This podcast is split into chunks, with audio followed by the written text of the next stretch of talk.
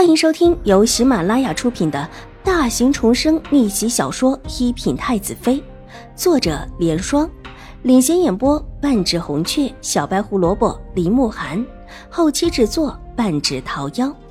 喜欢宫斗宅斗的你千万不要错过哟，赶紧订阅吧！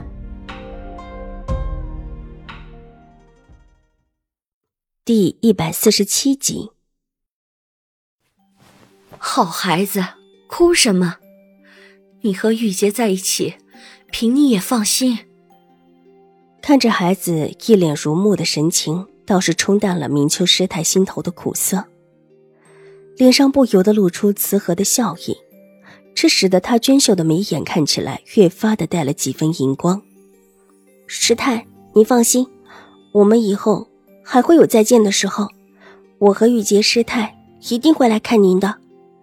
秦婉如的眼中闪过一丝忧色，这是他对明秋师太的保证。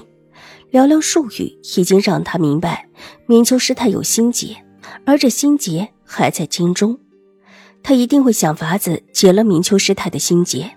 他日一定要把明秋师太接进京去，他一定会好好的照顾明秋师太的。秦婉如在回到老夫人的院子的时候，身边已经多了一个丫鬟打扮的玉洁。玉洁身上穿着的衣裳是清月的，两个人身高样子都差不多。清月的衣裳穿在玉洁身上倒也正好，把你衣呢帽一脱的玉洁看起来真的是很像个彬彬有礼的世家大丫鬟。一言一行规规矩矩，居然看起来一点都不违和。看着原本的玉洁小师太，现在穿成这么一副样子，老夫人倒是心情很好。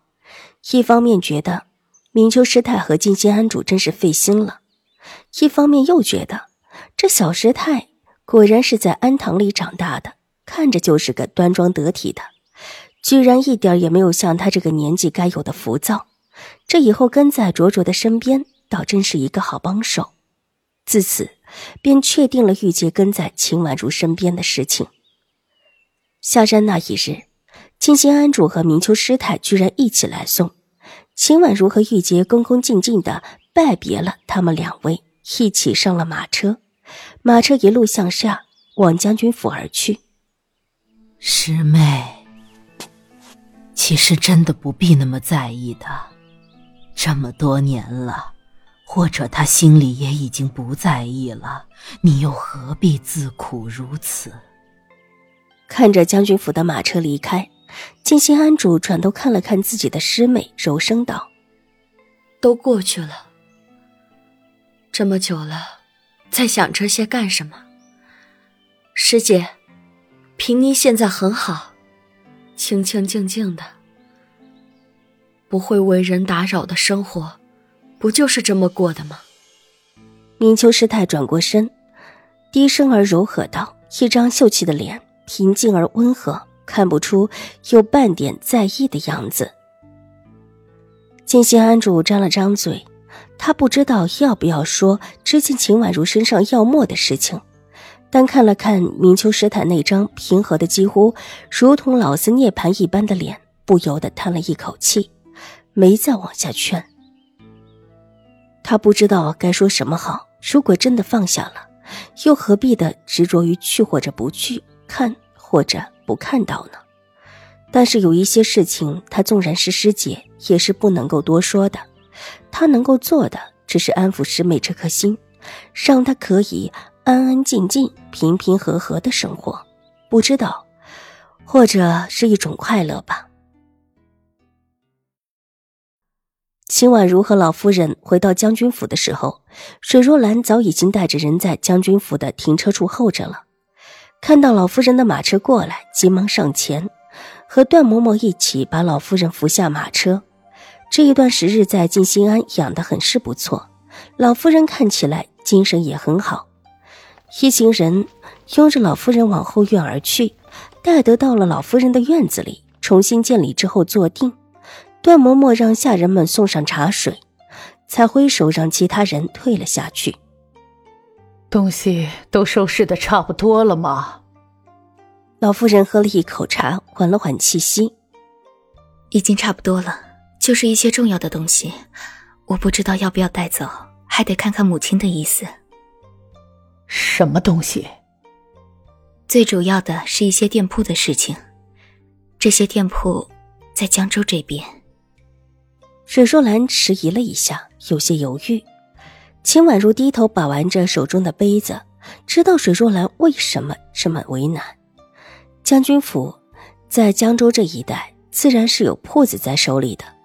这一次上京，最好的法子就是把这些铺子全给卖掉。但这些铺子以往都是狄氏在管理着，想从狄氏那里把这些铺子的契约拿过来，狄氏必然不愿。